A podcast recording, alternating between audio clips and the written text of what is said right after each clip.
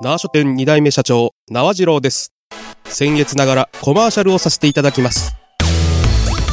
愛知県東海市縄町で40年、本の販売、クリーニングに宝くじもやってます。本の配達もいたします。宝くじで1億円も出ました。名鉄縄駅から徒歩15分。本屋なのに野菜まで売ってるよ。皆さん、ぜひお越しください。縄書店、縄書店。ゆるりらま共に作る安心快適生き生き都市このプログラムは東海つながるチャンネルが愛知県東海市からお送りいたします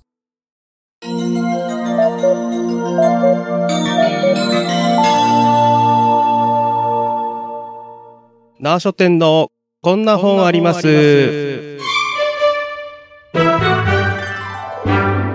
この番組は愛知県東海市の縄書店からお送りしております。イエーイ第24回四回らしいです。よろしくおはい願いいたします。な、な、な、縄書店の社長、な縄なな次 郎。縄次郎と、ななな。ななな。アシスタントの藤持です。はーい、お久しぶりお久しぶり。お久しぶり。まあまあ、だいたい2ヶ月に1回ちょっと収録って感じでしすてよねいるのうんで、日本撮りというこ とで。はい。まあ2ヶ月ぶりと言いまってすいうか。感じですかね。早いですね、もねう。ちょっえ。ともうもすう、っかり夏ですよ。もううちね、エアコンが壊れてしまって。ええこの暑いのに。大変だ。そう。で、しかもね、今、あの、半導体不足で、ももう全。然基盤が届かんっつって、あ修理できないんですもうか何日に届くかわからない状態なんですよ、えー今。大丈夫ですか夏乗り越えられますどうですかね基盤が届く頃には夏が終わってるかもしれないですけどね。マジか。 大変です。皆さん、あの、縄書店に来るときは、うちわか何かを持ってきましょう。そですねはい。はい、ということで、はいじゃあ、今回は、はいどんな本を紹あは介しい。じていたゃあだけ今日るでしょうか。紹介するのが、うんビッグコミックススペシャルの小学館さんから出てる、ほう。絶滅動物物語という、薄倉文先生の著作のものですね。えー、これは漫画なんですかそうですね、漫画になります。いやー、なんか表紙を見ると、すごくリアルなそうですね動、物結の構リアルタッチで、書かれているので、うんてっきりあの、辞典か何かかあーなそと、うです動よね物辞典みたいなのかなと思ったら、まあ、ある意味、あの、絶滅動物物語というだけあっはて、いはいはいはい、はい。絶滅した、もしくは絶滅危惧種みたいなののエピソードをほう漫画にして、で、何個か短編でずっと、何、八つか、8種はいはいはい紹介するっていう感じですね。もう絵柄も、ちょっとこう、劇画調そうね、ちとょっ言いとますか。写実的な感じうで、ん結構ね、あの、まあリアルでなも感じで。なんか、あれですね、漫画といえば漫画っぽい。そうですね。なんかああいう電絵柄気ですね漫画とか、ああいううん学校で読むような感じのそこまでめちゃめちゃリアルというわけではなないくけて、どっていう。やっぱりあの動物はすごくリアルに描かれそうでてすね。ます動け物ど、はリアルに書いてある。人物はやっぱりちょっと漫画っそうでぽいすね。漫画チックで。劇画までは行ってない感うん、そうじ。ですね。なんだろう、なんていう。動物のお医者さんああたりあ、の、そうですね。結構シンプルめではありますけどね女。性の方ですかね。薄倉文さん。ちょっと調べてないですけど、名前的に言うとちょっとね、女性的な感じなのかなと思いますけど。絵柄もね、ちょっとうんうん女性っぽいと言いますか、あの少女漫画ほどではないんですけども、ちょっとなんか柔らかい感じのタッチになってうんおりますそうでねが、このお作品は、えーこの絶滅動動物物ものをどう描いてるんでしょうかまあ基本的には絶滅した動物が、まあどのように、まあ史実というか、記録が残ってるものとかに関しては、その記録になぞった漫画を描いてるっていう感じですね。あ、じゃあもう、その、絶滅しているという前提で描いてるということですかそうですね。あの、絶滅あ、ーもう今現時点で絶滅してるもしくは、もう絶滅危惧、もう何匹しか残ってないよみたいなやつを漫画化してる感じです。あ、なるほど。じゃあ、その、例えばファンタジーみたいな、なんていうのかな、その、絶滅した動物が蘇ってきたみたいな。まあそういうそういうのではないんもですねう本当に電気漫画のようはいはいはな、い史実を忠実に再現したみたいな感じで、記録が残っているものに関しては、そのような感じでストーリなーるをほ作どってみたいな。某映画のね、そのこう恐竜が復活したみたいな、ああいう映画ではなくて。とはまたちょっと全然違います、ね。もう、もう絶滅した、この動物は絶滅、もう最昔後のこういう形で絶滅したんだよという。そうそうそうね。最後の一匹が剥製になりましたみたはいいはないはい感じで締まる、話の締めが終わったりするので、やっぱじゃあ、結その、構、やっぱり人間パートと動物パートがちょっと分かれてるようなうんうん、そうで描すきね方ですかね。まあ、動物パートに関しては、階層とか、まあそういう、昔こうだったんじゃないかという、想像のもとでまあ描いてるっていう。もうやつもあると思いますね。うん確かにこの、堂々っていう堂々。鳥はね、よく聞きますけどうも、ん。じゃあ、堂々も、あの、いた、もともといた生息域のところに人間が入ってきて、みたいな。あーなんかこの帯の、この、こんにちあ、こんにちは。 今、あの、郵便局の方が来られましそうて。、帯がね、ちょっとショッキ帯ンのグでこすのよね。ね、このも文字と言いますか、この売り文句と言いますかが、キャッチコピーみたいなのがね、ショッキンググですよと言いますか。なんかね。ね、あの、童謡っぽい、人間さんが航路した、みんなみんな航路した、みたいな感じのね、そうなりますちねょっ。と考えさせられるような。特に、まあ、ここに載ってるものに関しては、まあ、今回、いろいろ8匹いるんですけど、はいはいはいほとんど、やっぱり人間が、うん。こう、お金を儲けるためとか、はいはいはいはい。食べるためとかう、ん。に、どんどん、どんどん殺してって、あの、その結果、げ絶滅したみたいなのが結構載ってるみたいで、そうですね、日本狼とか。そうですね。白菜なんか有名ですよね。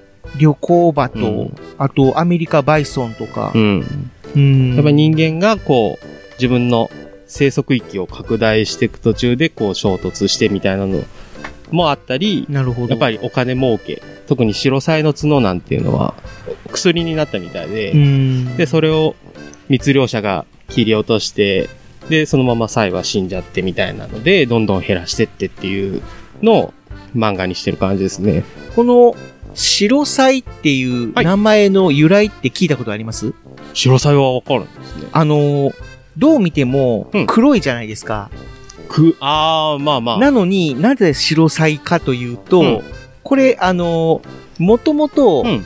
この白菜と黒菜がいて、うん。白菜の方が口がちょっと大きいんですね。うんうんうん。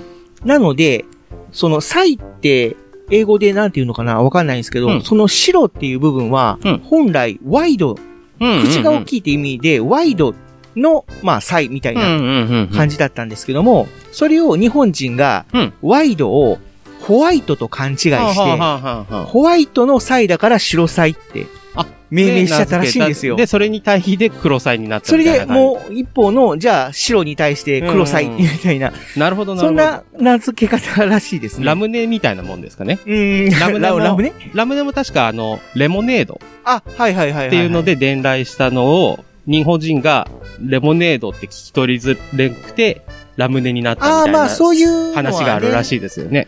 ありますけどもね。よく、うんでも完全にその意味が全く真逆っていう のが、ね、面白いな、そうま。ですね真逆どころが全然違うという。なんかワイドしとホ白ワとイトいうよりは、全然違うよねっていう。白というよりはちょっとグレーっぽいですもんね。まあまあそうですよね、うんうんどっちかっていうと、黒菜の方が白っぽいらしいんですよ。うんなんかね、そういうへー話を聞いたことがあって。ジャイアントパンダとパンダみたいなことですかあ、そうで すね。もともとね、あの、レッサーパンダの方レッサーがパンダ本来がのパパンンダダららしいしってい言われてたけど。ですけども、そのレッサーパンダに対して、いちょっと大きめのパンダから、そうね今、今で言うパンダ。うん、ジャイアントパンダっていう名前になって、それがもうパンダに定着しちゃったといでう。、レッサーパンダは小さいパンダっていうことになっちゃったっていう、ありますね、そういう話。ねえまあだからそういう、いろんな話、まあ、堂々っていう名前の由来とかもちょっと載ってたりするんで、うんなんか、なんだったかな。薄のろ、ポルトガル語で薄のろっていう意味で堂々っていあう、ーやったり、だからちょっとね、その、捕獲されやすいという。そうですね。はいなんか、全然、人間を、こう、怖がらずに近寄ってきちゃうっていうのもあったらしくて、あの辺の、その、ガラパゴス諸島とかうんの生き物と似たような、そうですね。釣れてないっていうので、そういううん結構、この、大海ガラスっていうのも載ってるんですけど、はいはいはい。ペンギンっていう名前の元になったりとか、っへてー書いてあるんで、うんそういうちょっと、勉強にもなるのかなと思います。そうですね。うん。なので動物好きの方にはハマる作品かもしれないですね。うんかつてはペングインと呼ばれていたみたいな。ペングイン。そう。白い頭っていう意味で、へえ。ペングインっていう名前に、で呼ばれ、その大海ガラスっていうのがペングインって呼ばれて、うんそこから南極のペンギンに、そうが似てるから、ペンギンって名ペ前ンがつギンっていいうた。名前がついた。っていう。ことらしいですね。結構いろもんともなとは勉強になる。海のカラスだったんだ。うそうですね。まあでもペンギンと一緒で飛べずに、うん水に潜って餌を取るっていうのなはるほど変わらないらしいです。ただ、その、人間とあんまり接してないかうら、ん。なんか寄ってきちゃうみたい寄ってきちゃうみなたいな感じだったのかな。だまあ大体捉えやすかったりするみたいですね、うん絶滅したやつは。まあね、もう、今でもまあ増えてますもんね、絶滅危そ惧う、そ種うでみすたいなのよは。ね。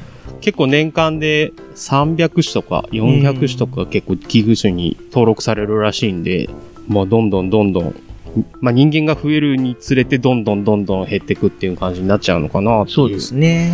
っていうちょっと勉強できる漫画になってますので、はい よろしければ。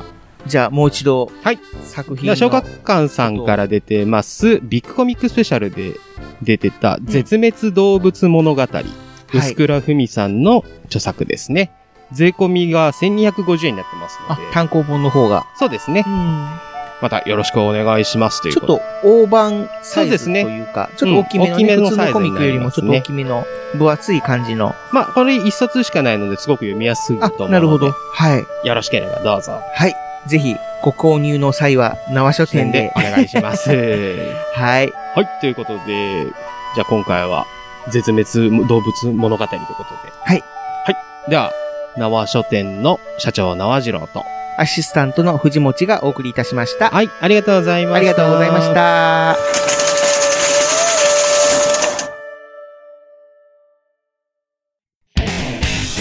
皆様こんにちはあがりおかほです私は今愛知県の東海市にある縄書店に来ておりますもうすぐ40周年ということでいろんなイベントも開催するそうなのでとっても楽しみですよね宝くじで1億円も出ているのでチャンスがいっぱいですよ看板犬の福ちゃんも待っていますので皆さんもぜひ遊びに来てください本を買うならたあ縄書店